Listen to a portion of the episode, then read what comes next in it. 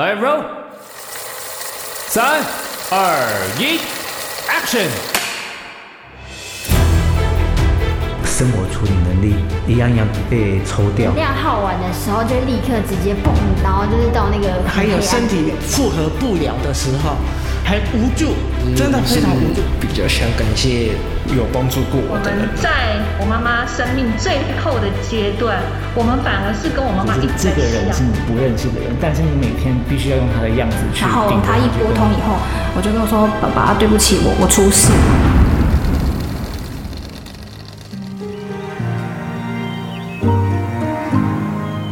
用声音记录爱，再用声音传递爱，记录爱的那一刻。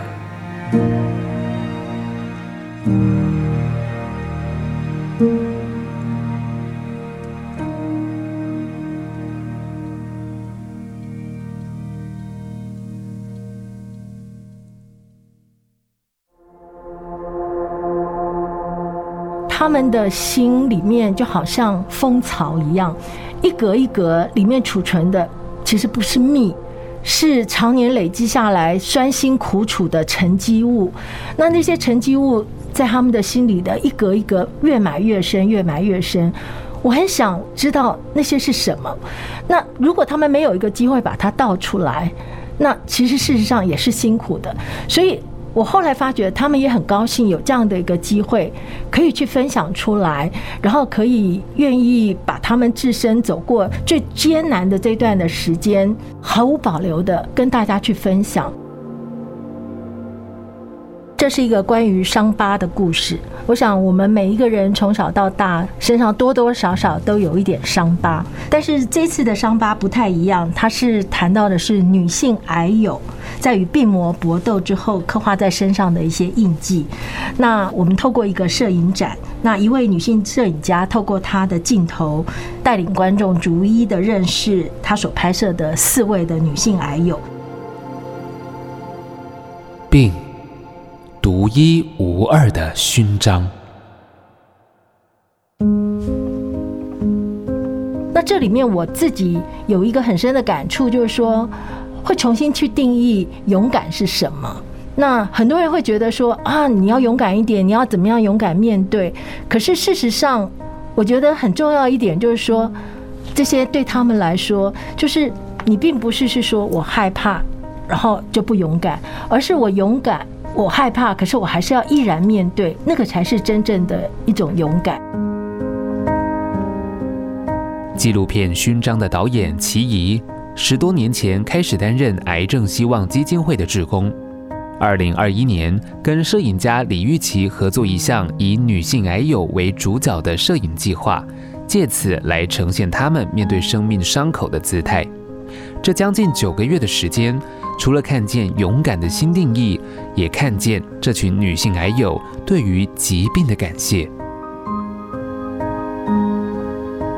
这一次特别是用很纯粹的色彩黑白来拍摄，希望就是回复到一个最单纯的心念，然后最纯粹的一种颜色，然后在那个空间里面，你就会发觉说，其实。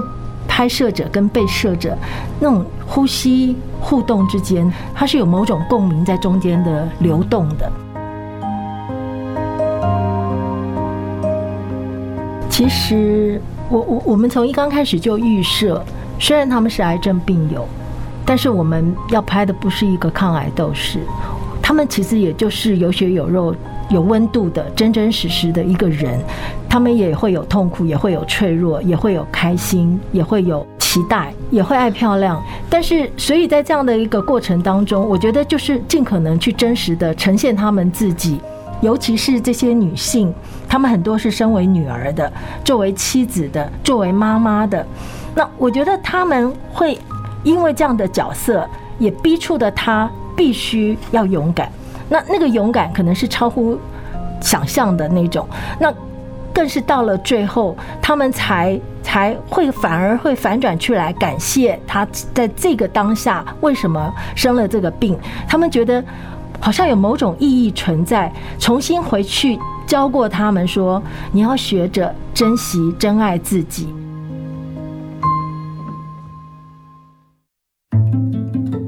因为其实我们在拍摄前期做了很多的功课，比如说我们会依照每一个人他们的性格也好，或者是他们的外形，然后我们有请那个服装设计去帮每一位都定制了，就是适合他们的服装。所以其实这也会是一个考量的点，就是呃，我要怎么样拍出最真实的他们，然后包括他们的过去、他们的疤，但是我们又加有造型在上面，就是它其实有点像。一体两面的事情在做一个结合。他是摄影家玉琪，为了拍出最真实的样貌，拍摄前和每一位拍摄对象都进行了对谈，而过程中的回馈让玉琪放下了原本的预设立场。我会去预设很多的，呃，比如说我会害怕触碰到他们的痛点。就是我会自己对自己有一个限制，说我的说话方式，或者是不能太过直接，或者是不要触碰到某些很疼痛的地方。但其实聊完之后，我发现这完全就是我自己的预设，就是他们的坦荡，然后他们的分享，他们的真诚，就是完全的超乎我的想象。就对我来说，他们好像没有任何的界限一样，他们的经历也好，他们的痛苦、快乐。完全就是跟你分享，没有在保留，就这一点其实让我蛮意外的。很好，走。在看镜子的时候，感觉是在跟自己对话。很好，慢慢眼睛多了一点点沧桑，然后，但我觉得多了一点点自信，就是心脏要够大，勇气要够强。才可以去接受这样一次又一次的转移啊、复发。然后身体再侧向光一些，对。侧身看向镜中的自己，眼神充满自信。他是纪录片勋章中其中一位被摄者如轩。从胸口一路到肚子，这条超过四十公分长的疤痕，是他这些年用努力和勇敢留下的勋章。当比一般人晚婚的如萱还沉浸在四十一岁怀孕的喜悦时，医生却说她确诊卵巢癌一期，需要去消化，然后去消化上来之后，我才想说，对，癌症癌宝宝在我肚子里面，这是多么恐怖的一件事。那宝宝怎么办？我当下我只想到说，那我的宝宝怎么办？他好不容易陪我挨了那么一刀，接下来他要怎么办？然后我才抱着护理长，我跟护理长说，怎么办？怎么办？你可以告诉我吗？抱着他狂哭，那时候第二时间才哭出来。不管是家人或者是呃朋友，都说其实你命比较重要，宝宝其实不一定要有。你要活下来嘛，你才可以走未来的路。因为在那当下，其实有很多次的产检，你可以感受到他的心跳，你可以看到他从小小的没有小手小脚，看到超音波，看到他的存在，慢慢的长大。其实，在那个时间点，你说要去放弃他，我做不到，因为我也不想要去舍弃他。毕竟他是真的是，我觉得这到现在为止，我都还觉得他是上天给我最好的礼物。因为他们一直在跟我讨论说，有什么东西是在你摄影展里面，你想要一起被拍出来的。我说，其实我我想要跟我的宝宝在一起，这个摄影展里面，这个计划里面被呈现出来，因为他毕竟是跟我一起共患难。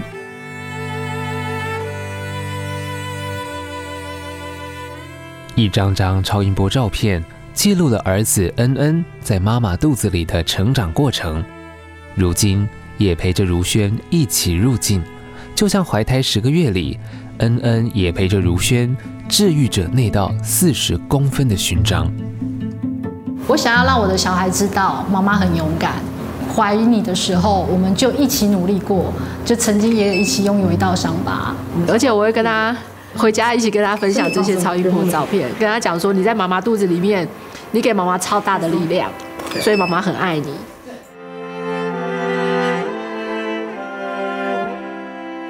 对，然后那那些东西现在在我家，他时不时还会去看一下。对，拿出来附下，妈妈，这是我吗？这真的是我吗？对，这就是你。对，他很皮，他很会故意。就是我觉得这是很棒的一个礼物，就是这个超音波照片。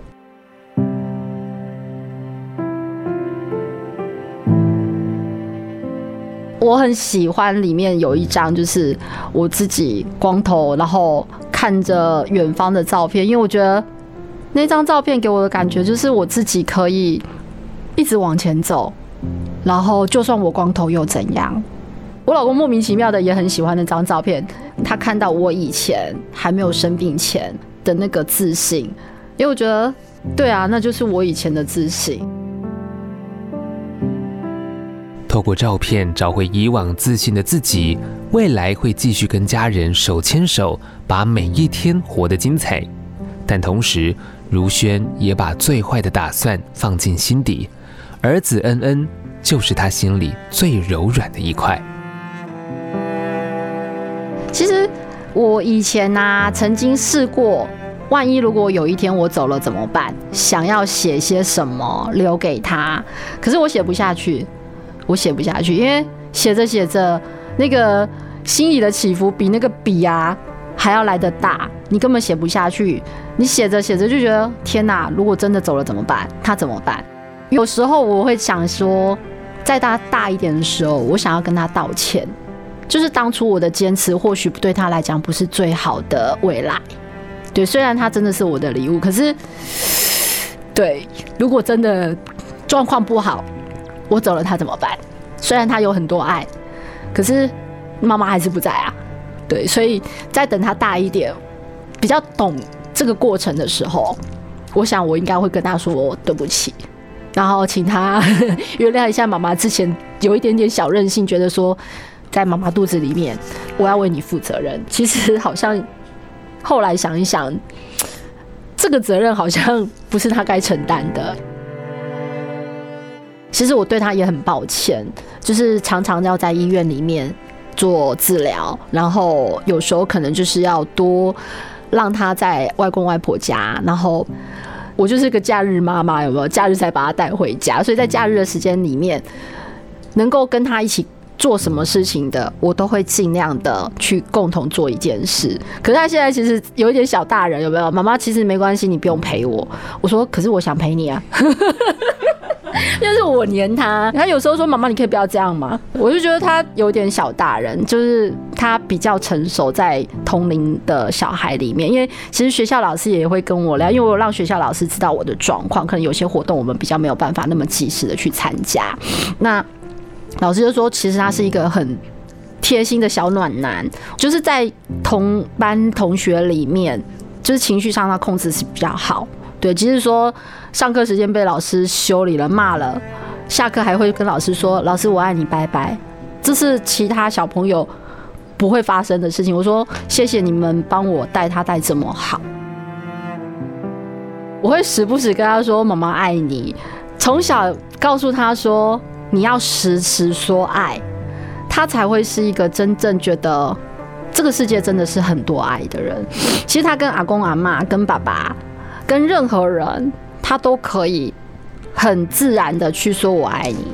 我觉得要让他有这样的氛围。如果真的我不在了，他真的还是拥有很多爱。对，就是我觉得我想要让他知道说，其实拥有一份爱真的很容易，只要你愿意。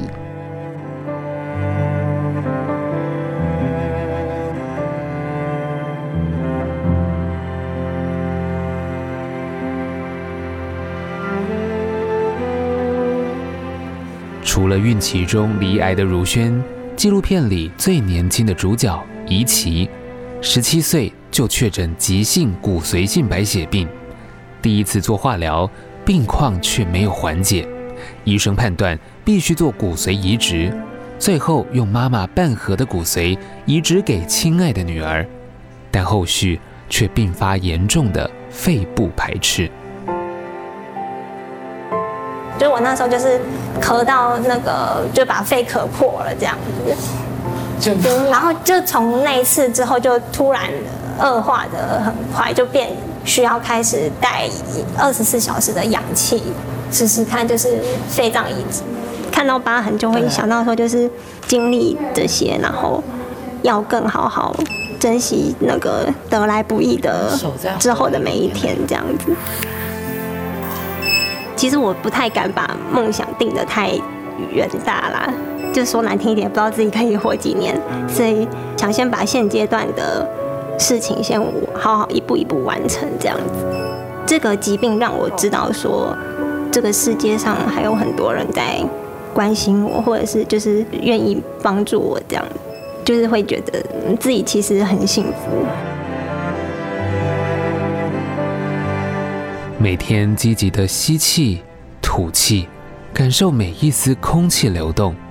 怡琪从来没有为了生病而流泪，因为生命中的每一分每一秒都极其珍贵。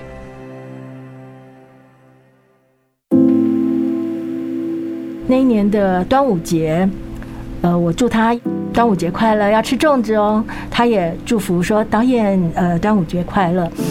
然后很期待哦，要加油哦。好，结果之后就没有消息了，我很担心，就常常上脸书去看。那直到七月三十号吧，在他的脸书上，他妈妈 PO 了一个说：“我的小女儿去做小天使去了。”她是这么的坚强，而且她，她其实从来都没有让我们知道，她这次的复发其实比想象中的要严重。在拍摄的过程当中，他总是很努力的配合所有的东西。他每次都跟我讲说，勇敢不是不怕，而是害怕还是要依然的面对。那他甚至于每次都讲说，他要好好的用这颗肺，他不能辜负这颗肺。那也是一个人走了之后，把他的这个肺捐给他。然后其实怡琪的食量也很小，他就是。根本也没吃什么东西，但是他就是想要来这个约，然后我们一起坐在这边吃吃喝喝聊聊天这样子。然后那是我最后一次见到他，然后过没多久，然后就听到一切的消息，就知道他走了，这样冲击很大。他的身体状态已经这么的不好了，但是他还是想要把握每一个出来跟你们见面的时间，但是我却因为那个。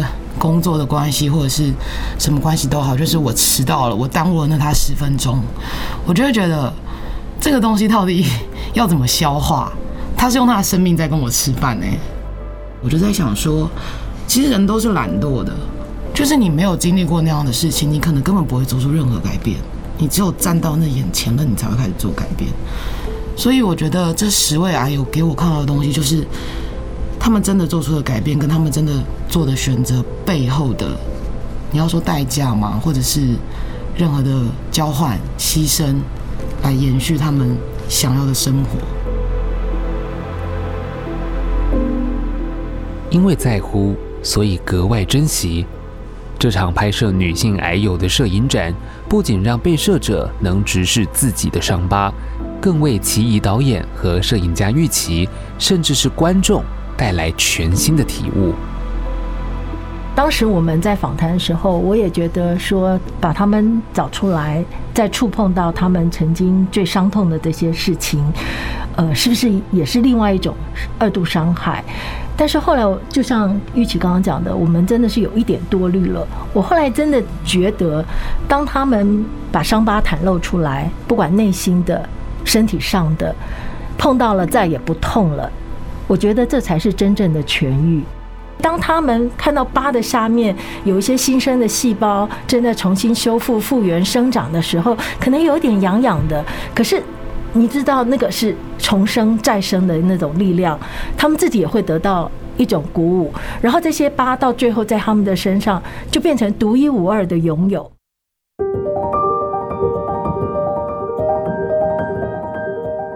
当疾病重复侵袭。他们再次抵抗，让伤疤成为独一无二的勋章。在镜头的记录下，这群女性癌友展现出自信的面貌，带着勇敢的勋章，正面迎击人生的下一场挑战。